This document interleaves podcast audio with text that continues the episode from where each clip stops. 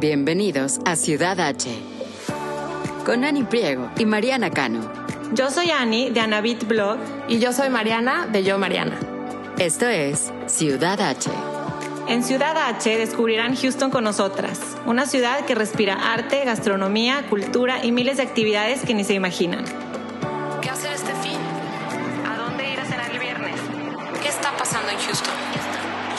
Desde restaurantes, bares y exhibiciones hasta eventos y viajes. Aquí encontrarán todo lo que tienen que saber para hacer de Houston su ciudad H.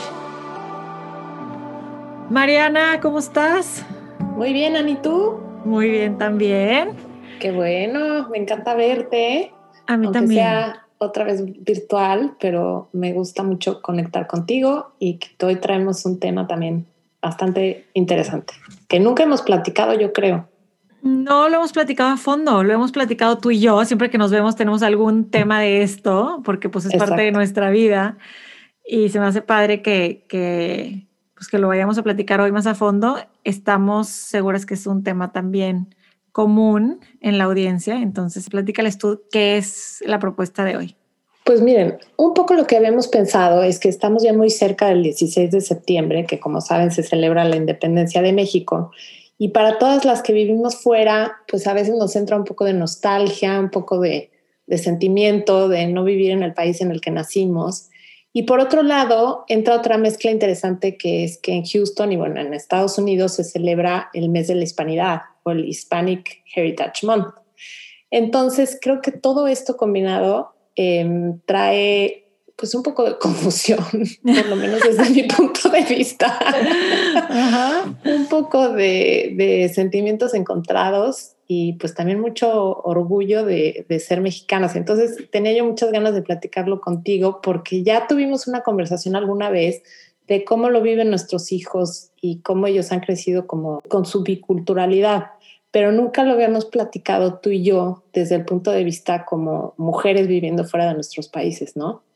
Un poco para entrar en contexto, Mariana escribió un, un, blog post que muy interesante porque fue justo en el 2019, ¿no? Porque pues antes de, vivir esta pandemia. Y cuando me lo compartiste, hablabas de el sentimiento de despedida, de cuando estabas de vacaciones en México y te regresabas para acá.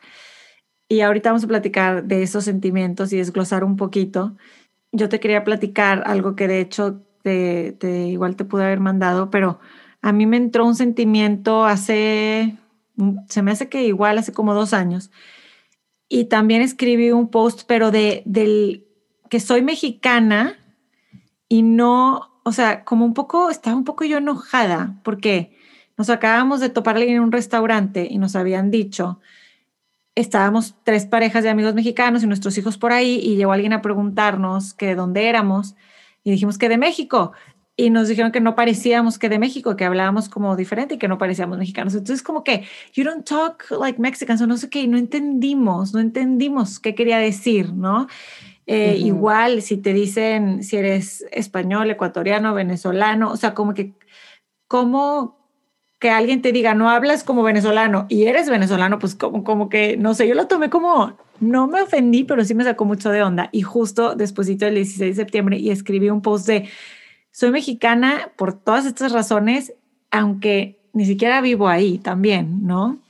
Uh -huh. Entonces, pues queríamos el día de hoy hablar de eso, como dices, de, esta, de estos sentimientos, de esto que nos ha marcado para toda la vida, sea que nos regresemos algún día, sea que vivamos en Estados Unidos para toda la vida, pero de ser eh, expatriados, que también es un término que vamos a platicar hoy, que me gustó muchísimo cómo lo abordaste. Coincido 100% con lo que dices. Yo he tenido también muchas experiencias así como la que platicas del restaurante y, y te hace pensar que, que cuando, cuando llegamos a Estados Unidos como que nos pintan a todos con la misma brocha, como que el americano necesita entender, necesita como que figure you out. Y ellos tienen en su cabeza un estereotipo de cómo cómo son los, los, los migrantes que vienen del, del, del, sur de su país, ¿no? Y desgraciadamente, pues sí, también hay mucha, eh, mu mucha ignorancia mucha, hay mucha gente que, que, no han ni siquiera salido de, nunca ha viajado fuera de su ciudad o, nunca ha viajado fuera de su estado. Entonces les causa un poco como de, asombramiento el ver que, que, tu nacionalidad es una, pero a lo mejor tu raza es otra, o a lo mejor tienes un tono de piel un poco más claro que lo que ellos están acostumbrados a ver y a racionalizar. Entonces, no entienden de dónde vienes y no entienden por qué estás a lo mejor comiendo en ese restaurante o, y, es difícil para, para nosotros que vivimos acá porque, porque sí, nos pintan a todos como con la misma brocha y es un poco lo que vamos a platicar después del razonamiento, del proceso, o sea, me encanta el, el forzarme junto contigo a platicar de esos temas porque al pensarlos como que llegué a una conclusión que me dejó un poco más tranquila. Pero si quieres, platicamos un poco del, del artículo y cómo, que, cómo, cómo, fue que llegué un poco a esa confusión. Eh, cuando yo trabajaba en México, trabajaba para General Electric, un corporativo internacional muy grande, y para nosotros cuando llegaba un gringo expatriado era como, wow, ¿no? O sea, llegó el americano, gana muchísima lana, gana muchísimo más que los demás porque viene de allá. Este, su sueldo incluye la renta, incluye la escuela de sus hijos, incluye coche, incluye todo, ¿no? Entonces era como, wow, pues, qué padre es trabajar como expatriado para una compañía de este nivel, ¿no? Entonces, cuando mi novio de panillo y me panillo y me propone ir, vas, vas, esta compañía justo tenía una oficina en la ciudad de Dallas. Entonces, cuando yo llegué a platicar con mi jefa y le dije, oye, me caso, me voy a vivir para allá, me dijo, perfecto, puedes seguir trabajando para la oficina de México, pero ahora como expatriada desde allá. Y para mí, bueno, me brillaron los ojitos. O sea, fue así de claro. O sea, pero ni lo pensé.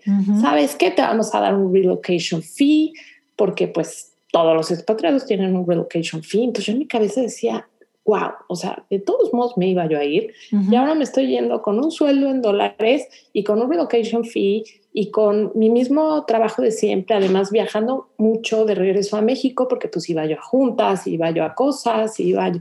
Entonces, jamás me imaginé, nunca en mi vida, que el aceptar ese puesto de expatriada iba a significar todo lo emocionalmente que ha significado después de tantos años, ¿no? Porque ahora o sea, nunca nadie me dijo que yo al firmar mi papel de expatriada, pues a lo mejor nunca me iba, o sea, no me iba a regresar lo que era este sentimiento de, de, ser mexicana, no, no, de ser mexicana, sino de, de vivir en México, de sentirte en México en tu casa.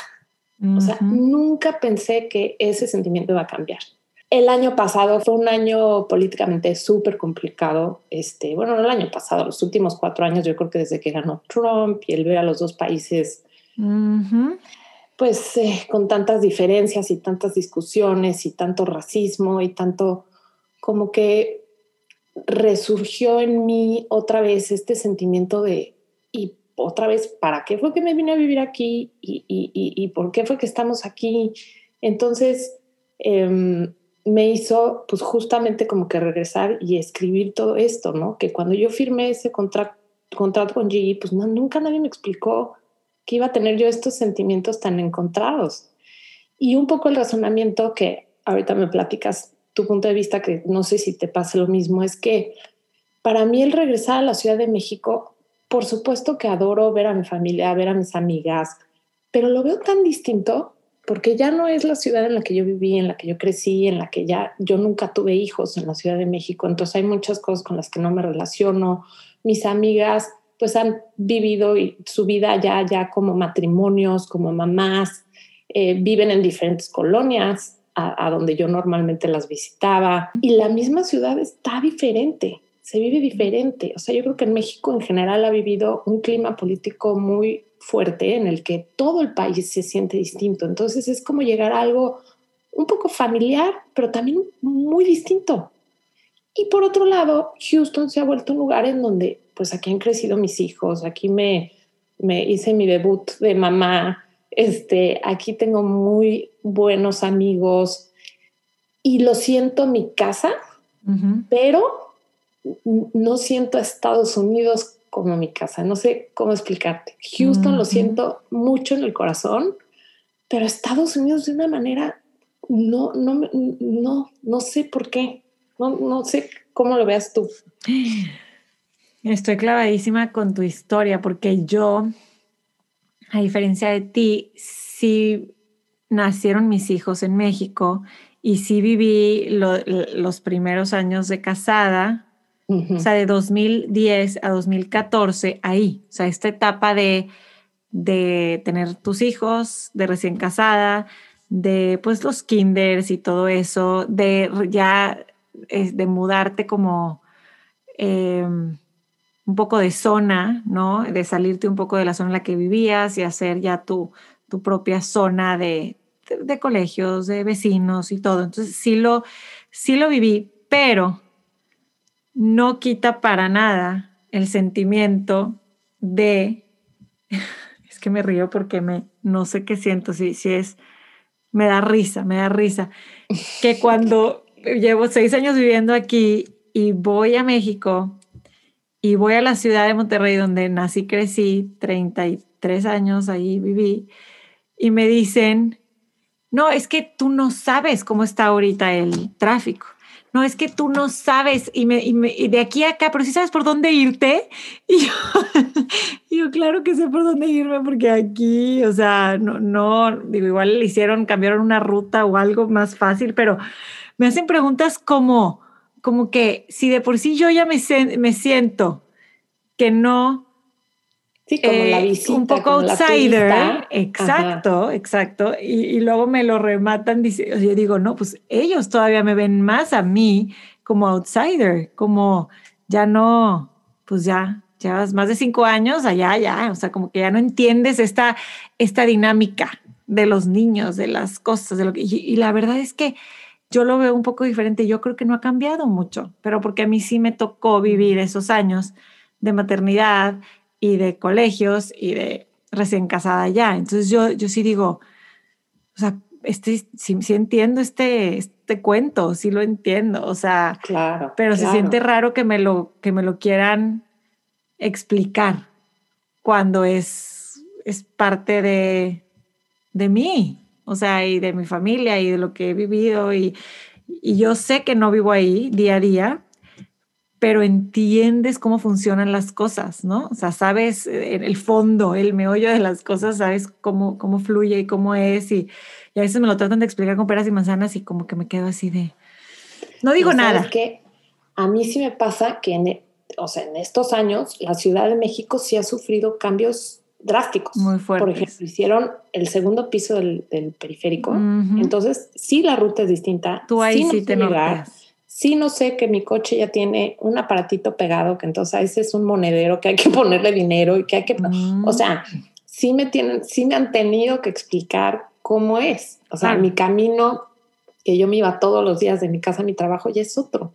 O sea, ese sí ha sufrido cambios físicos que, que ahorita los veo muy diferentes. Hay nuevas plazas comerciales a donde van, hay nuevos restaurantes, hay nuevos muy nuevo todo, pero por otro lado vas a lo que siempre has sido, a lo que siempre conoces y dices, pues claro, o sea, pues yo de aquí soy, o sea, de aquí soy, aquí crecí, de aquí me siento, ¿no?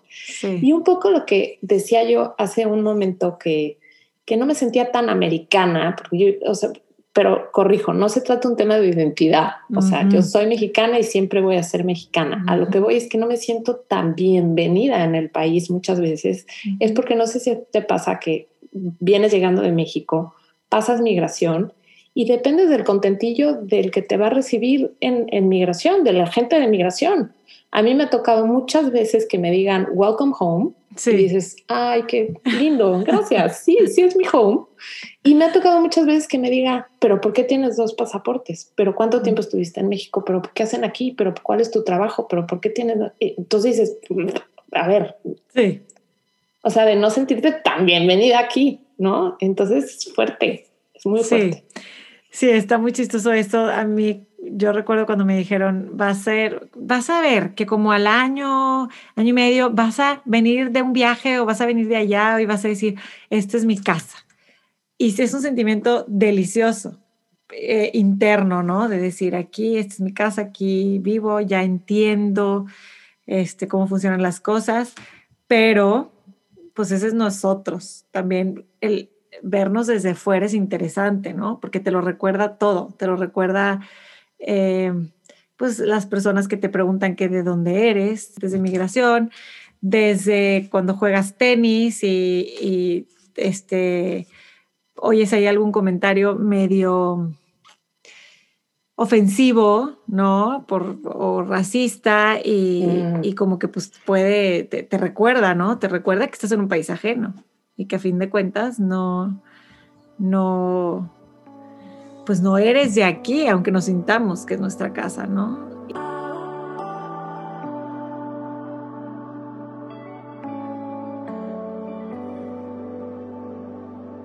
Sin embargo, también por estar tan cerca de nuestro país, podemos encontrar muchísimas cosas en los supers, de comidas que nos gustan y que consumimos frecuentemente. O sea, tengo claro. amigas de muchos otros países que no es tan fácil, ¿verdad? Claro, claro. Por eso siento que se nos olvida un poco hasta que estamos en Estados Unidos. No sé si a ti te pasa. O sea, yo llego y hago un, menú de comemos súper mexicano, comida de diario con mis hijos, hablamos español, nos vemos tú y yo nos vemos con amigas, hablamos español, seguimos hablando español, o sea, como que pasa mucho tiempo hasta que llegas a la junta de la escuela y dices, ah, sí, claro, se me había olvidado que, que soy minoría. Estoy en otro país y que soy minoría, exactamente. Exacto. Entonces, esos shocks y esos cambios son los que, pues sí, lo vivimos, lo vivimos diferente que, que otras personas en otros países, porque siento que México y Estados Unidos tienen un bagaje muy grande, muy atrás, de un poco competitividad también, de un poco como, como de este amor y odio. No sé si a ti te pasaba un poco también en México, que era como decir, híjole, las cosas de Estados Unidos, qué padres, y todo el mundo quería eh, los dulces americanos y la ropa de allá y todo esto, pero por otro lado, jugaba fútbol México con los Estados Unidos y era como, por supuesto que le voy a México, ¿no? Guácala a Estados Unidos. Entonces era esta relación como de amor y odio muy extraña que ahora nosotros viendo acá, pues ya hasta me he visto en situaciones hasta defendiendo un poco Houston o defendiendo un poco, pues tiene también sus cosas muy positivas, o sea, tiene mucha civilidad, tiene mucho orden, tiene muchas, muchas reglas que a veces pueden ser muy castrantes, pero también pues a veces las agradeces y a veces eh, se viven las cosas, este, sí, con un poco más de, calma, ¿no? Entonces tiene como que sus pros y sus contras importantes, pero lo que sí me ha costado muchísimo trabajo, que hasta la fecha me cuesta muchísimo trabajo, es cuando vivimos como tú y yo, ¿no? Que, que, que llegamos a este país y bueno, pues ahí vas más o menos, haces tus amigos, todo y de repente te topas con que Estados Unidos tiene el Hispanic Heritage Month, ¿no? Entonces es un mes en el que se celebra a la hispanidad.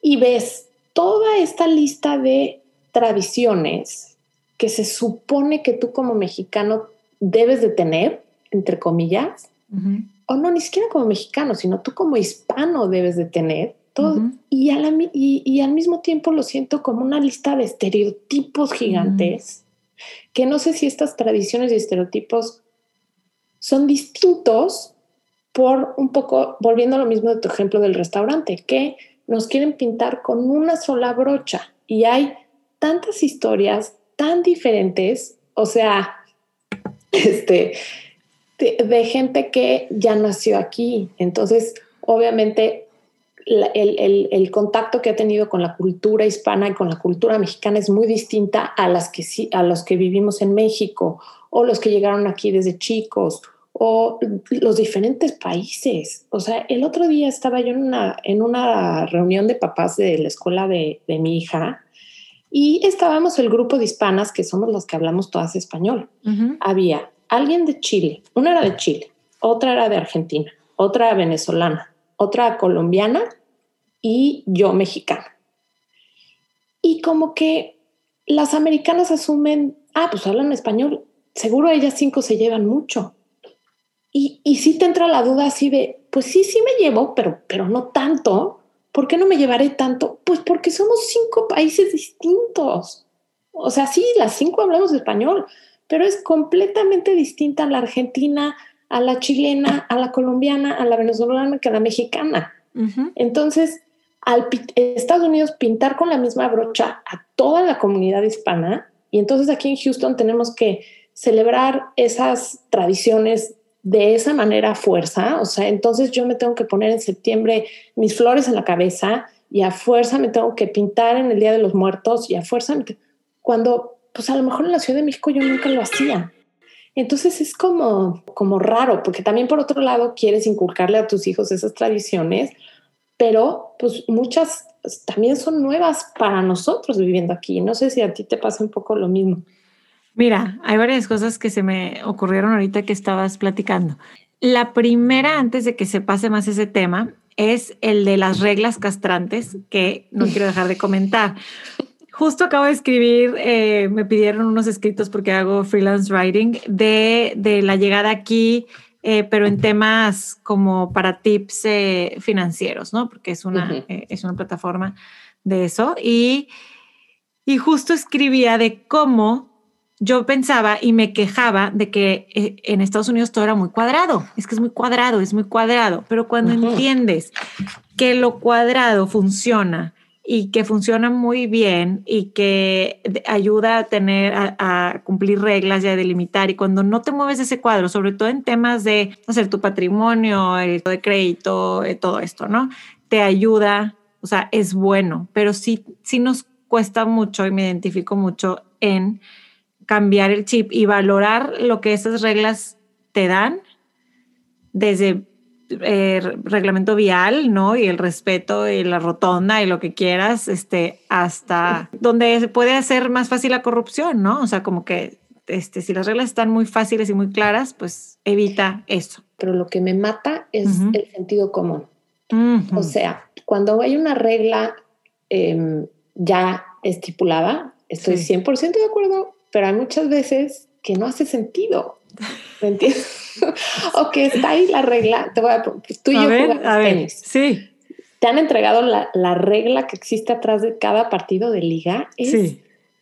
Híjole, y, y, por ejemplo, una de las reglas es que no puedes sonar tu celular. Entonces, cuando mis hijos eran más chiquitos, yo les decía, ok, ya lo apagué, nada más entre set y set sí voy a checar si no me han hablado del kinder, sí voy a checar que si a lo mejor mi hijo se quedó con una señora que me ayuda en mi casa, que todo esté bien. Sí. No podía. Sí. No podía. Es que si tú sacas el celular, se cancela el partido y es, pierden por default. Entonces, que no haya ese sentido común de otra mamá de decir, pues sí, esa es la regla, pero claro, checa que tu hijo esté bien y no te tardes más de un minuto. Esas cosas son las que para mí son súper frustrantes súper, súper frustrante. Sí, sí, sí, sí, sí, sí, cuesta, cuesta mucho acostumbrarte. El otro día a una amiga le pasó con su hijo enfermo, no te dejan en esas ligas tener a... Dije el otro día y la verdad es que fueron hace años, o sea, no existía, no era la pandemia, pero llevó a una de sus hijas que tenía gripa y estábamos en el juego yo no estaba, me contaron. Estaban en el juego. estaba yo ahí jugando la niña. Yo soy igual, cuento cosas y luego... no, no, pero, pero su hija estaba en la, ahí en la palapa, este, y, y pues alguien dijo, eh, el equipo contrario, que no podía estar un hijo cerca y ni siquiera o sea, ni siquiera entró, pasó por la cancha, ni siquiera mi amiga fue a buscarla a ver cómo estaba, simplemente... O sea, no le habló a la mamá a la mitad de un punto importante, nada, nada. Estaba como si estuviera en el parque, no en las canchas, pero pues sí, descalificada ese juego. Entonces sí, sí, sí, sí. Entiendo que hay muchas, muchas que, que, que no entendamos, sobre todo porque estamos acostumbrados al, ay, no pasa nada, hay este. No, y todos los países tienen sus pros y contras. Por ejemplo, hemos ido alguna vez a Canadá y dices, ay, mira, aquí sí tienen las reglas, pero también tienen sentido común. O sea, si no, si no hiciera tanto frío, te lo juro que diría yo, mira, qué chistoso que tienen esa, esa como combinación bien padre, ¿no? Yo no, sabía, yo no sabía, acabo de conocer a mi primera amiga canadiense, que nos hemos mm. hecho este último año buenas amigas por nuestros hijos, y me identifico muchísimo. Ahorita que lo dices, yo no he ido a Canadá, pero muchísimo. O sea, yo no sabía que, que éramos tan parecidos. seguramente si, si juegas con ella tenis te hubiera dicho, ay, claro, saca tu teléfono, no hay problema. sí, pero, fíjate que sí, eso es diferente. Oye, pero, ahí, ah, entra, ahí entra nosotros, mi segundo punto que quería decir. Yo también me incluyo en pintar en la misma brocha a los americanos y canadienses. Pensaría que eran igual, de, de o sea, o, o, también padecemos mucho de ese mismo mal con decir, es, es de Asia, es que es buenísima onda, es asiático. Híjole, pues no sé si coreano, japonés, chino, no sé de dónde.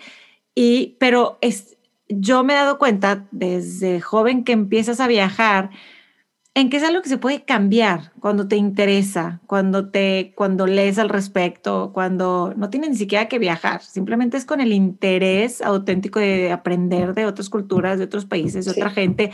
Con la comida aprendes muchísimo. Yo no he ido a Asia, pero te puedo decir de, de su alimentación y sus costumbres un poco. Entonces, creo que es parte eh, de nosotros y está en nosotros no ser ignorantes. O sea, si, lo, si nos gusta, no lo exigimos, pero nos gustaría que, que pudieran ser eh, pues más curiosos con, con, todas estas culturas hispanas y en, en, en distinguirnos y no, no ser todos una misma masa, ¿no? 100% de acuerdo. Y yo creo que nos pasa mucho eso porque justo aquí en Houston y seguramente también en Woodlands, a lo mejor hay tanta comunidad de mexicanos que no nos hemos visto la necesidad de hacer amistades de otros países. O sea, por lo menos a mí me ha pasado.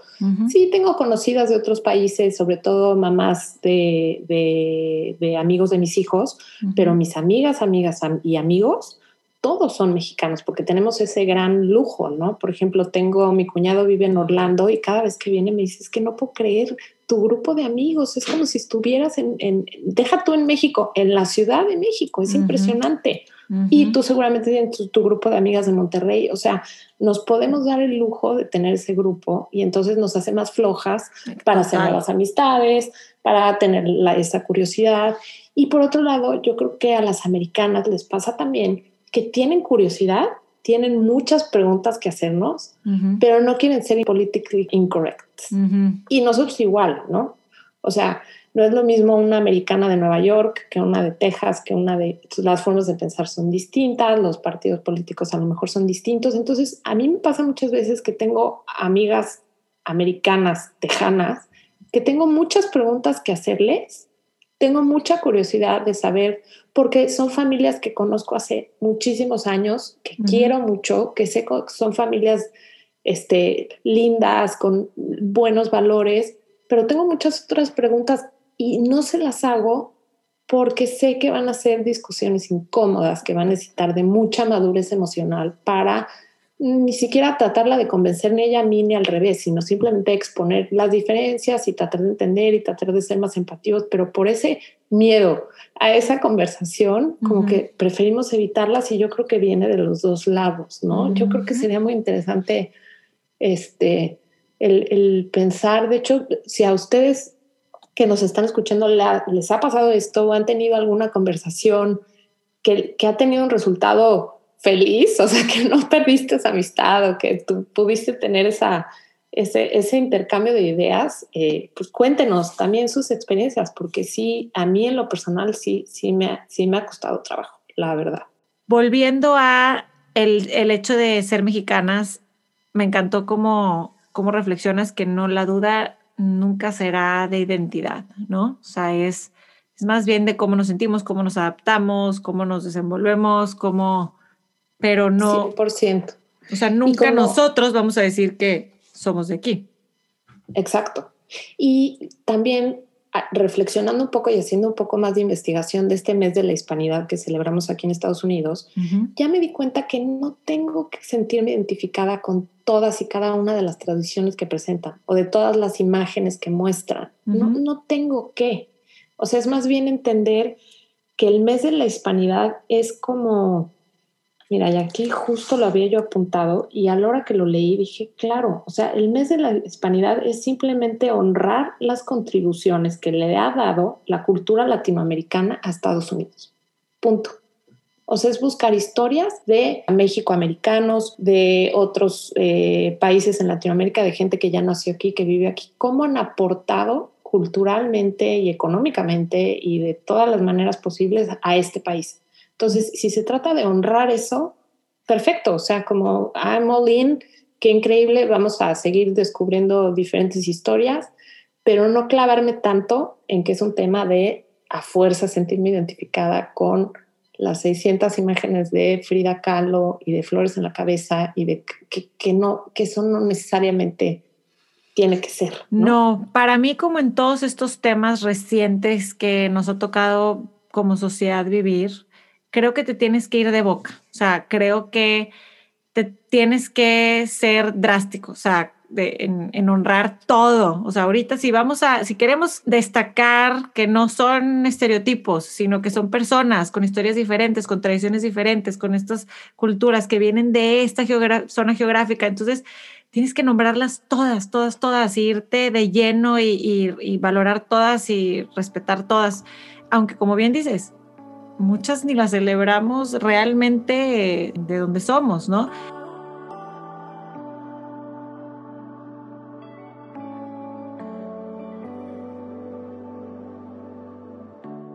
me encanta lo que dices de meternos en este tema con todo, ¿no? De si, si vamos a, entender las diferentes historias, entenderlas todas. Y, a mí me pasa mucho que estoy tratando de dejar de, hacer mis propias, eh, de, asumir cosas. No sé si te pasa, que conoces a alguien y ya en tu cabeza asumiste un montón de creencias y cosas atrás de simplemente ver a esa persona o de lo poco que te contó. Yo creo que si nos quitamos esas esas como assumptions que dicen en inglés, también ayuda mucho a abrirte un poco y ver, a ver, no voy a asumir que porque es americana, republicana, conservadora, eh, entonces, ah, seguro es racista. No, no, no, no, no, no necesariamente. Vamos a dejar de, estar este, eh, cayendo en conclusiones que, que, que nada más nos hace más difícil el tener esas conversaciones abiertas, ¿no?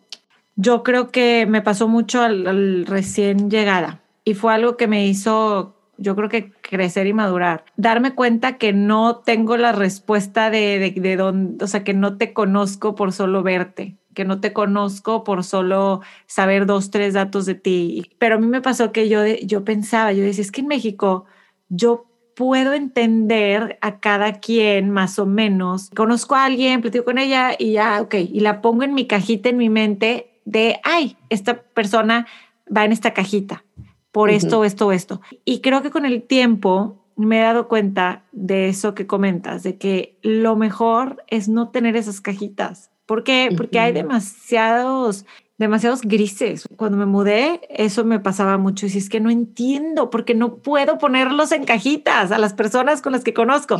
Y era frustrante. Y luego dije, no, va, ¿y cuál cajitas? O sea, porque ni siquiera me, o sea, yo pensaba que me servían en México y aquí tampoco. Mejor no, mejor te conozco, estoy abierta a conocerte sin tener preconcepciones de, de ti por X, por quién votaste o por dónde eres o por cómo pintaste tu casa, o sea. 100%. El otro día escuché una entrevista de Reese Witherspoon ¿Sí? y decía que a ella siempre la asumen como la güerita tonta, que no tiene idea de lo que está opinando y bueno, ahora ha hecho un emporio y tiene su propia compañía de producción. La vendió por millones. La vendió por no sé cuánto y lo que me encantó que dijo es que cuando se topan en, en discusiones difíciles, como justo las que decimos que no podemos tener, y, al, y te topas con una mamá en la escuela que te dice, es que no entiendo por qué los niños tienen que traer mascarilla. La verdad es que es una tontería que tengan que tener mascarilla, ¿no? Que algo, en mi opinión personal,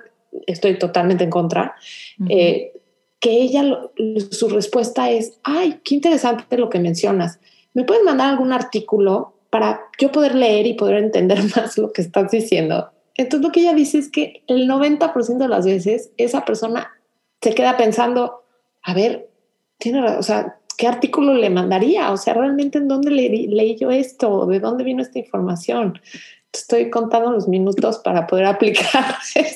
Se las, se las regresas sutilmente para que esa, esas mismas personas puedan cuestionárselo. Claro, claro. Si, nos lo hacen a no nosotros. la vacuna. Ay, qué interesante forma de pensar. ¿Me puedes mandar más artículos de información de por qué no es bueno ponerse la vacuna? Me encantaría aprender. Ay, Mariana, ya empezaste, ya empezaste a darme, a darme corajes no también. No me pude aguantar, no me pude aguantar, pero podemos sí, cambiar ¿no? el tema a las, este, a las ya, recomendaciones. ya nos desahogamos, ya nos desahogamos un poco, este, y, y, sí, eh, yo creo que cualquier cosa que nos haga cuestionarnos, abrirnos de mente, nos hace expandernos como seres humanos y nos hace este, conectar desde un punto de vista más humano, ¿no? Y más, más honesto, más 100%. auténtico. Sí, 100% Miana. Y la Oye. segunda parte. Obviamente les traemos recomendaciones como siempre, ahora inspiradas en el mes de septiembre, en el 16 de septiembre, en cosas de México que nos encanta descubrir aquí.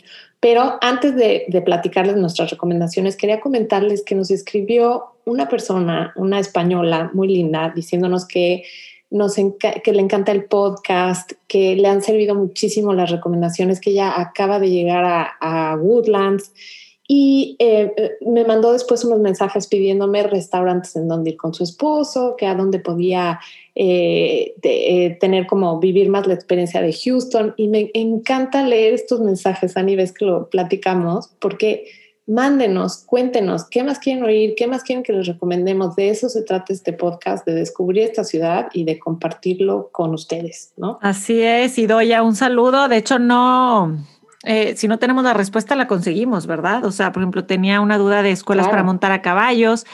Yo no lo he hecho, conozco un par, pero le escribí a una amiga que está muy metida, ya me mandó varias y, y así lo solucionamos. El chiste es este que, que entre todas podamos ir, ir descubriendo más todo lo que hay. Me encanta. Mira, ella se llama Idoya Redrado. Le mandamos un abrazo y gracias por escucharnos. Sí. Ojalá después podamos hacer algo presencial ya después, ¿verdad? ya después. Sí, Por lo pronto seguimos Ya- ya disfrutando después. eso. ¿Quién sabe cuándo?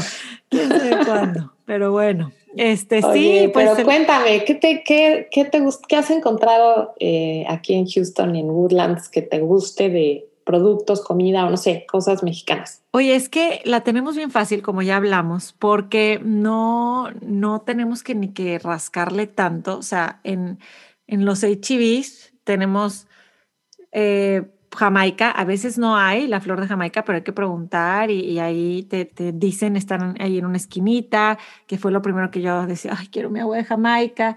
Este, en el HEB también venden todos los productos de Lucas, Pulparindos y estos. También hay un área siempre como en el pasillo de, de donde están las tortillas y el pan al final, hay obleas, dulces de leche, este, todo este, estos tipos de dulces que, que nos gustan eh, y que a veces se nos antojan, ya no, no, tienes que esperar a que te traigan, uh -huh. puedes conseguirlos aquí rápido y eso es algo que, que la verdad yo sí valoro porque a veces sí se nos antojan ese tipo de cosas así o aguas frescas. Bueno, ahorita te digo dónde hay un restaurante aquí que, que venden un agua de horchata bien rica, no sé si a ti Ay, te gusta, pero sí me encanta. Es eso como que me da un toque de México bien cañón. Sí, no, el HB es una maravilla, una maravilla. El pasar por el área de quesos que tienen queso panela, queso fresco, la crema mexicana. Ay, la sí, la ah. crema para los chilaquiles, la crema sí. ácida. Sí, la verdad conocen muy bien el mercado y, y sí. lo hacen muy bien. Y este lugar que te digo de, de aguas frescas, no tiene nombre mexicano. O sea, tú ves Café Di Fiore. Ok. Y juras que no es mexicano. La cosa es sí. que, de hecho, son los dueños son mexicanos, pero antes eran unos dueños, este, pues que creo que eran italianos, tenían ese restaurante y al momento de traspasarlo ya no le cambiaron el nombre. Entonces, afuera dice Café Di Fiore, está en The Woodlands, ¿Está en, eh, Woodlands? en Woodlands okay. Parkway. Y y el menú, todo, todo es café de, de, Fiore, café con doble F, pero ahí al principio, okay. la verdad es que si quieres un lugarcito así rico, donde puedas comer sopes, enchiladas, huevos a la mexicana, migas con huevo, eh, aguas frescas, a mí se me hace súper, súper rico. Ah, tienen eh, desayunos así tradicionales mexicanos, porque es súper difícil encontrar acá en, sí. en Houston, ¿eh? Sí, tradicionales mexicanos y... Buenísimo. Este, siempre tienen así también como empanaditas de cajeta, siempre como que se ve que alguien las hace caseras y les lleva cosas, entonces también mm. es un buen lugar de que si quieres ir por algo así, un antojito, o llevar algún postrecito a algún lado, ahí siempre tienen en la entrada. Qué Y rico. no se vayan con la finta de que es italiano o de algo. Mira, qué buen dato, porque si no se me hubiera ocurrido desayunar ahí mexicano. ¿Cómo dices que se llama? ¿De Fiore? Café di Fiore. Café di Fiore. Ok, Ajá. Buenísimo. lo ponemos en las notas del episodio. Tendremos que de desayunar ahí. Ay, qué rico. se me antojó, no he postre. desayunado. ¿Qué? Te la dañaste. Sí, sí, Ya me es la pasé una y media, nada más para que intermitente, sepan. ya me, ya me Ah, pasé, sí. ya me pasé. Pero bueno, este, oigan, lo que yo les quería compartir hoy es una historia de, un, de una tortillería. A ver. Imagínense que scrolleando Instagram, de repente me encuentro con una cuenta que se llama Tatemo Ajá. HTX. Dije, Ok. ay, qué raro. O sea, o sea, para mí, tatemó, al que algo se tatemó es que algo se super quemó, ¿no? Sí, se tatemó.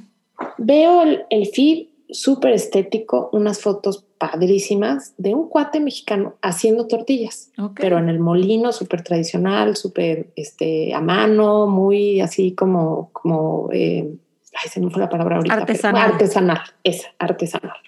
Entonces dije, ¿cómo? Pues, ¿quién es este cuate? ¿Qué, ¿Qué es lo que está haciendo? ¿Qué onda? Entonces me metí a averiguar y él se llama Emanuel Chávez, Ujú. él es mexicano y se metió en este rollo de averiguar más de dónde viene la tortilla, todo el proceso, todo el proceso del maíz y como de restaurar el valor del maíz y su, y su valor nutricional aquí en Houston. Entonces abrió en Monroe su tortillería, donde tiene el molino, Ajá. y él se trae cada semana maíz de México ajá. y sabe exactamente de qué familia es, qué familia lo cultivó y a quién está beneficiando. Entonces eso se me hace increíble. Entonces tú vas a comprar sus tortillas y te dice, este maíz viene de la familia Ramírez de Toluca y, este, y, y lo procesa de una manera que es una, una técnica milenaria que se llama nixtamal, Ajá. que es que pones a remojar el maíz y lo pones a remojar con una solución como alcalina y esto hace que se vuelva muchísimo más suave y como que le saca mucho más propiedades y por supuesto la, la textura de la masa es diferente y a la hora que la pones, este, que haces tu tortilla y la pones en el comal y se infla, es una delicia. O sea, tiene tortillas eh, de maíz amarillo, de maíz azul, se te hizo agua la boca.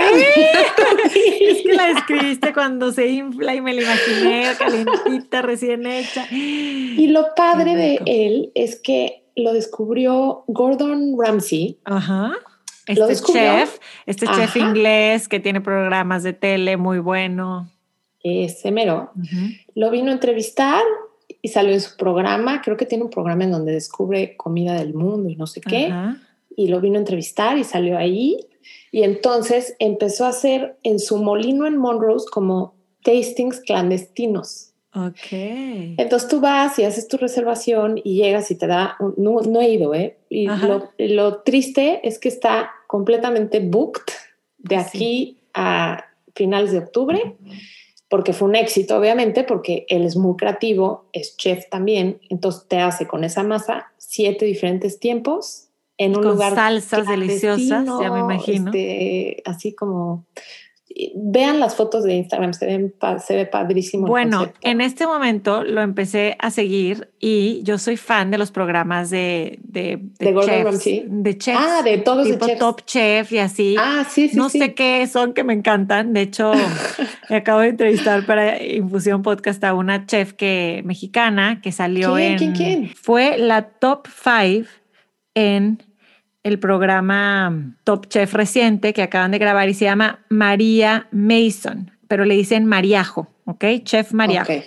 Pero este, en este programa salió una chef de Houston muy buena, que de hecho fue la top 3, Chef Don Burrell, que salió en Top Chef, ya lo conocí, al de Tatemo, Mm, obviamente. Gabriel ok. Herales también, que fue el que ganó, Ajá. eh, y varios, y ahí tenemos como, como algunos amigos en, en común, incluyéndote a ti, pero me fascinó su historia y dice 10 seat tasting menu, no, pues Mariana, claro, se llena. Pero la buena noticia es que ya va a abrir su restaurante. Uh. Entonces, en cuanto lo abra, por supuesto que les avisamos. Y mientras tanto, pueden o eh, buscarlo por DM y hacer un- una cita para ir a comprar tortillas o masa directamente en Monrose a su molino, o se pone cada sábado en el Urban Harvest Farmers Market, que acabo de estar ahí el sábado pasado y me gustó mucho ese Farmers Market. Luego ya haremos un episodio de todas las opciones que hay, pero ahí tiene el, su puestito, hace quesadillas al momento, entonces me Hijo, comí una rico. quesadilla de masa azul espectacular porque también hace salsas, entonces salí feliz con mis tortillas y mi salsa y, y mi, y mi flor de calabaza. Vende por docena. O sea, puedes. Ah, exacto, vende por docena. Exacto. exacto. Híjole, qué buen tip, Mariana. De hecho, tuve la oportunidad de entrevistarlo y como que nos platicara un poco más del concepto y nos hizo esta grabación especialmente para Ciudad H. Entonces aquí se las dejamos para que conozcan. Él se llama Emanuel Chávez. Hola, ¿cómo están? Estoy aquí con Emanuel Chávez. Tiene unas tortillas deliciosas y está a punto de abrir su restaurante. Él es el dueño y creador de la marca Tatemó y se los quería yo aquí presentar. Aquí está preparando la quesadilla. Y gracias. Y cuéntanos, entonces te traes el maíz de México y el proceso es eh, completamente artesanal y como lo hacían nuestros antepasados. Correctamente, importamos el maíz nativo de diferentes, con diferentes compañías que trabajan cercamente con, con granjeros de diferentes partes de México. Este, tratamos de que se, mantengan en familia. Este, solamente trabajamos con maíces nativos de México, de diferentes colores, diferentes texturas, de las Buenísimo. 63 diferentes este, tipos de, de maíces que hay en México.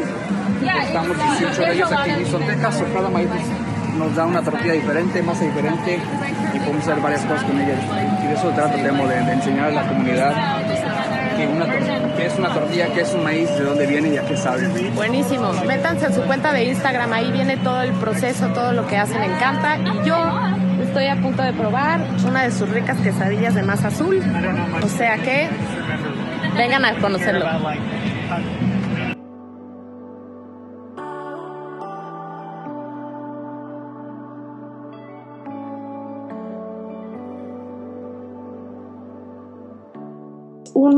Restaurante que me doy mucha emoción porque es del chef Hugo Ortega, que ves que es el que tiene el Sochi, el Hugos, el Caracol. Ajá. Acaba de abrir uno nuevo que se llama Urbe. Uy, ok. Este nuevo también es de comida mexicana, pero un concepto más casual y más como de street food. Ok. Este, la historia que estuve leyendo de él, de este restaurante ayer, fue que decía que él creció eh, vendiendo gelatinas y flan con su hermano en la calle y que siempre estuvo como muy envuelto en todos los aromas y toda la cocina de, de la comida mexicana, que ves que en México en cada esquina hay una señora preparando chilaquiles o hay mu- muchos lugares de comida corrida en donde hay todos estos platillos. Entonces, que él un poco inspirado en eso hizo este menú en donde ofrece desayunos, que es justo lo que te platicaba, que, que es difícil encontrar acá. Y entonces, por ejemplo, tiene molletes, que dice que es como el Mexican Avocado Toast. Qué rico, los Este- molletes con piquito de gallo, ya me imagino de estar buenísimos. Y luego tiene chilaquiles, pero el totopo es relleno de frijoles. Entonces dicen que son chilaquiles gordos, pero ya con el frijol ahí metido en el totopo. ¿Qué tal? Luego tiene un- una campechana grande, muy bien servida, de mariscos. Eh, ¿Qué más comimos? Tacos al pastor, tacos de birria, tiene un camote, tiene enchiladas. Por ejemplo, a una de mis hijas le encantan las enchiladas y, y ahí las pidió y le gustaron muchísimo. Y lo padre es que está en este centro comercial que se llama Uptown Park, Ay, está bien padre. que está muy bonito. Entonces el Sí. espacio está moderno, tiene mucha luz, tiene una muy buena barra en donde te puedes sentar eh, a pedir un drink, tiene cócteles, tiene aguas frescas. Y yo fui el domingo al brunch, porque ahorita nada más está dando desayuno y brunch. Cierran a las 6 de la tarde porque apenas acaban de abrir. Y este... ¿A qué horas abre? Ay, no vi, pero creo que a las 9 entre semana y a las Ok. 10 en fin de semana. ¿Y con reservación, Mariana? ¿O Y pues nosotros llegar? no reservamos, llegamos, esta, fue, acaba de abrir apenas este fin de semana y ya Qué bueno tenía que me mucha dices, gente. yo fui hace dos. a Uptown Park. ¿Dónde está? ¿Dónde está el Rustic? Está. Antes había ahí un café express justo enfrente del Rustic, donde está eh, una, una como. Ay, se me fue la palabra. Sí, un arco. Como un arco. Donde está un arco, que antes había un café express hace mil años y del otro lado, ahorita hay uno Thai del lado derecho. Ajá. Ahí, ahí lo pusieron. Entonces, el lugar está muy agradable, es comida mexicana, este, casual. Es, la verdad me gustó, me Qué gustó padre mucho. opción. Muy buena Sí. opción. Justo Sí, el- luego el, arte que tiene ahí tiene muchos cuadros como, como si fueran calacas, mucho como inspirado como si fuera en el Día de los Muertos. Ajá. Es de un, un artista de Houston que se llama Carlos Hernández, que es como que tiene, eh, ¿cómo se llaman? Este, prints. Y todo es como ese concepto. Entonces está padre. Sí tengo una queja, chef Hugo Ortega, si nos está escuchando. Ajá. Si le llega Los- este mensaje. No puedo con los precios, Ani. Está muy, muy caro. ¿Elevado? Y la verdad lo digo aquí en el podcast porque la verdad luego en el blog o en Instagram como que, como que no, no se puede o sea, mi malinterpretar. filosofía siempre ha sido de no poner cosas negativas. O sea, si, si no me gusta algo, simplemente no lo comparto o no lo menciono. Y este concepto me gusta mucho, comimos muy rico, pero los platillos este, este, es- se me hicieron muy caros para lo que es. O sea, un- ¿Lo viste en la, en la cuenta total? O sea, de que fui a comer con familia sin, sin drinks y salió muy No. alto o individual. individual. Por ejemplo, a mí me hubiera gustado pedir la campechana y dos taquitos al pastor, pero cada plato está como un entree en donde cada uno cuesta 20 dólares. Ya. Entonces, como que dices, híjole, tres tacos al pastor por 20 dólares, 18 dólares. Entonces, si multiplicas por todos los que íbamos, o sea, ya no te animas a pedir, a probar más, pedi- pides tu no. plato. Y ya no es este lugar casual en donde, ay, vamos por unas enchiladas y un agua fresca. Pues, híjole, no sé, porque, porque sí los precios los sentí un poquito altos. Ahora entiendo que pues hay que pagar la renta de Uptown Park. Al final te están vendiendo también una experiencia. El lugar está lindo, está muy bonito, pero sí nos esperen eh, que, que, que esté barato porque no, no, no, no, no me pareció así. Ay, es que ya, ya con también nos, también yo creo que nos pasa eso, hablando de este tema de este episodio. Nos pasa que pues conocemos los precios en México y, y dices, a lo mejor, pues sí, lo cambias en tu mente naturalmente y, y sí está más elevado. Lo que sí podemos garantizar es que es comida deliciosa por, por, las. Por el chef y que a ser una experiencia buena porque es un grupo de, de es el grupo de Hugo Ortega. Entonces, Tienes razón, yo creo que como mexicanos nos pasa mucho que dices, oye, unos molletes, ¿cómo? No, Sí. pero Pero pues no Pues son sí. unos molletes de tox. ¿Hay tox en la Ciudad de México o no? sí, claro, los de Sanborns son Los buenísimos, son- los de Vips eran una delicia, Sí, sí. llenos de mantequilla, yo quiero Exacto. unos. Exacto, pues no, ya, ya nos estamos con uno de Pero los bueno, mejores chefs luego- del, del in town. Exacto. Y lo simpático que tuvo es que hay unos helados ahí en Uptown Park que acaban de abrir, que vienen de Nueva York, que se llaman estos, tiene un nombre rarísimo, Van Leeuwen, no sé Ajá. si los has visto. ¿No? Van Leeuwen se llaman, vienen de Nueva York y tienen muchos sabores diferentes y colaboraron con un Hugo Ortega y hicieron un helado de agua de horchata. Ay, hablando de horchata, ahí está el nombre del episodio. Horchata. Horchata. Todo lo que quieran de horchata en este episodio. Oye, ¿qué Está rico. Nunca se me El helado está helado de rico. horchata. Sí, está, está muy rico, la verdad, muy, muy rico y está en ese mismito centro de Uptown Park, entonces estuvo divertido el domingo. Muy buen tip, muy buen tip, hablando de restaurantes mexicanos. Aquí en, en Woodlands, en un poco al norte de Houston, en el suburbio y bello pueblo de Woodlands, Texas. este, yo aquí, para, para las que andamos más al norte, eh, hay otro restaurante muy pequeño eh, que lleva ya, ya pues bastante tiempo aquí en The Woodlands que se llama La Cocina de Roberto. Y en este restaurante puedes encontrar comida mexicana también, como fideo seco, nopalitos, también todo tipo de huevos, hay pozole, hay menudo, chocolate caliente, al, Ay, este, abuelita, le, le ponen Mexican eh, hot chocolate, ¿no? Este, Ajá, es- Así exacto. como Mexican Coke, Coca. Coca-Cola. Este, que en muchos lugares así le ponen, bueno, así, Mexican Hot Chocolate, y este, sopa de tortilla. Ahí este lugar este, está en Sawdust y, y pues también es un lugar donde puedes ir y, y a, un, a un precio muy moderado comer, comer o un brunch este, a la mexicana y te quite el Mm. antojito de, de eso. si Ay, me encanta. Aparte me encanta el nombre. La cocina de Roberto. La cocina de Roberto. Y tienen que catering. Ok. Ah, buenísimo. Eso está buenísimo. Sí, Qué rico. me necesita. encanta. Me encanta. Oye, y por supuesto que tenemos que hablar de mezcales y tequila. ¿A ti te gusta el mezcal o no? Porque Me tengo encanta olor- el mezcal. ¿Sí? Nos tenemos que echar uno juntas. No, bueno, yo te acompaño con un tequila porque yo no le he acabado de agarrar el gusto al mezcal, ¿tú crees? Eh, pues es que hay mil tipos, es como el tequila. Seguro vas a encontrar alguno que te guste porque hay, hay muchos. este, Hay muchísimos. Yo creo que he probado unos demasiado ahumados y yo creo que el, el saborcito de lo ahumado es lo que no me acaba de convencer, pero sé que hay otros más sutiles y bueno, en el tema del tequila también hay millones, este, pero hay un bar en el centro que lleva ya muchos años, que es de este empresario que ya tiene varios restaurantes, tiene el Squabble, el Anvil, el Better Luck Tomorrow, que se llama Bobby Hewell que se asoció con una mixóloga que se llama Alba Huerta, que es mexicana, y pusieron este que se llama Pastry War.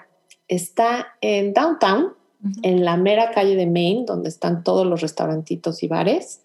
El nombre viene de la famosa batalla de los pasteles de México y Francia. Tenemos que irnos a echar ahí un, te- un tú un mezcal y yo un tequila. Ani, por favor. El barecito está Ajá. padrísimo, súper pintoresco. Tienen, adel- o sea, entrando al lugar como una mesa como de, como de billar y tiene como con luces y muchos colores. Padrísimo. Y tienen todos los tequilas, todos los mezcales. Además, los mezcales y tequilas que tienen ahí son los que Bobby Hewell personalmente ha ido a conocer las destilerías en México que le han gustado y entonces los ha traído. Y es un apasionado del tema, entonces cada vez que puede va y se trae y este y Qué bueno, sí, Qué está padre. es padrísimo. Hay que invitar a. Alba Huerta que nos platique más, más a fondo. Sí, por favor, hace unos cócteles, unas bebidas increíbles. Este, la estaba Qué viendo en su cuenta de Instagram y, y sí trae un concepto bien padre.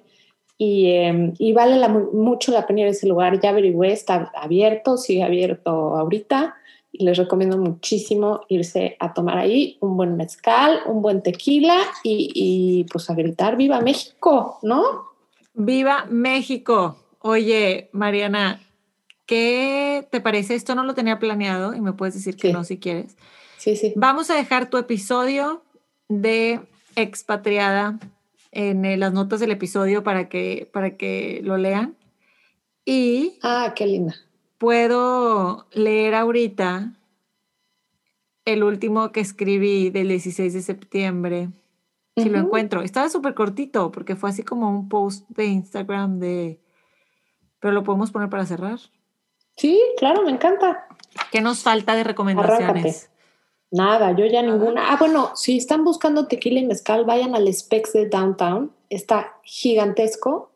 Y de acuerdo a mi cuñado, que es experto en el tema, tiene una de las mejores selecciones de todo Estados Unidos. ¿eh? Vale la pena que vayan. En Downtown Houston. Sí, sí. Buenísimo. Y, aparte luego ponen les promociones y luego sales con el- la, la versión de tequila gigante como si fuera un bebé que a mí me han regalado y yo es que es ese bebé. así, el tamaño así. Ay, Exacto. bueno. Léenos tu, tu post. Me A ver, este así. fue eh, Mariana, 16 de septiembre de 2019. Las dos escribimos algo ese, para esa fecha, porque el tuyo también era del Qué 2019. chistoso. Sí, dice, la neta no me siento más mexicana hoy. Este 16 de septiembre tampoco siento la necesidad de ponerme el sombrero o tomar tequila, ni de gritarlo a los cuatro vientos en mis redes sociales. Si eres mexicano es como la porra, se ve, se siente, casi casi que se huele desde lejos. Ser mexicano se nutre y transmite desde el alma. Automáticamente eres amigo de todos los mexicanos en donde estés en el mundo. Abres las puertas de tu casa y corazón a quien sea mexicano en el extranjero como si lo conocieras de toda la vida. La mexicanidad, palabra no inventada, ya chequé, Para mí es aquella en la que se vive el ímpetu por mantener las tradiciones y unión familiar y esa euforia por querer probar todo, ir a todo y hacer de todo. Si eres mexicano, vienes de fábrica con ese calor que contagia, múltiples talentos y sobre todo con la habilidad de transformar el dolor en humor. You don't sound Mexican, fue exactamente lo que nos dijo una señora de Estados Unidos este fin de semana. Estábamos comiendo cuatro familias mexicanas en la terraza de un restaurante y nos preguntó inicialmente si éramos españoles. No entendimos ninguno qué significó esa frase ni tampoco sé cómo se debe escuchar un mexicano. Que si me veo o no mexicana, que si vivo o no en México, esas cosas valen madre. Somos de, de ahí simplemente por la manera en que actuamos, pensamos y convivimos con los demás, no en cómo hablas o cómo te ves. Ser mexicano está errado en nuestro pasado, en el presente y en un futuro que ojalá construyamos todos, que estas centellas de cambios y transformaciones urgentes se conviertan en fuego para darle pie a una conciencia colectiva de más participación, aceptación y justicia. Salud, viva México, cabrones. En honor a mis amigos no mexicanos que aman esa expresión. me encanta, y me encanta lo que escribiste, tanto, tan profundo, tan a detalle, tan, me gusta muchísimo, muchísimo, muchísimo lo que pones. Y sí, ya venimos de fábrica con ese chip. Hay que aprovecharlo, hay que explotarlo y que pase de generación en generación los valores de la familia, del humor, de, todo lo que representa ser mexicanos y lo que estamos tan orgullosos. Entonces, sí, viva México y vamos a gritar que vive México y, seguir queriendo y respetando y visitando nuestro país, definitivamente. Totalmente. Y si hay alguna persona en la audiencia que sea de algún otro país, eh, como ya nos, ya nos han escrito y, sabemos que, están por ahí, que nos escuchan y quieren platicar algo específico de su país y nos quieren recomendar a alguien que, que nos platique, hay que aprovechar este mes del 15 de septiembre al 15 de octubre y podemos hacer una edición especial, un live en Instagram, algo, algo para, para apoyar este, esta, este mes, esta causa, ¿no? Me encanta, me encanta, me encanta. Buenísimo. Pues vamos a servirnos nuestro tú, tu mezcal y yo mi tequila. Ya es hora, ni ya. Dos de la tarde Oye, ya. Tú estás en ayunas, tú no puedes nada que te vas a desmayar. Al ratito, al ratito. Pero gracias a, gracias a todos por escuchar. Mariana, qué padre grabar un episodio ahora tú y yo solas, ya, ya nos tocaba. ¿Otra ya nos tocaba, ya nos tocaba sin invitar, exacto. Me encantan también. Un abrazote y Igualmente. Estamos, estamos conectados. Nos vemos en el siguiente episodio de Ciudad H. Muchas gracias, oigan. Déjenos DMs en Instagram. La cuenta se llama Ciudad H Podcast. Esto fue Ciudad H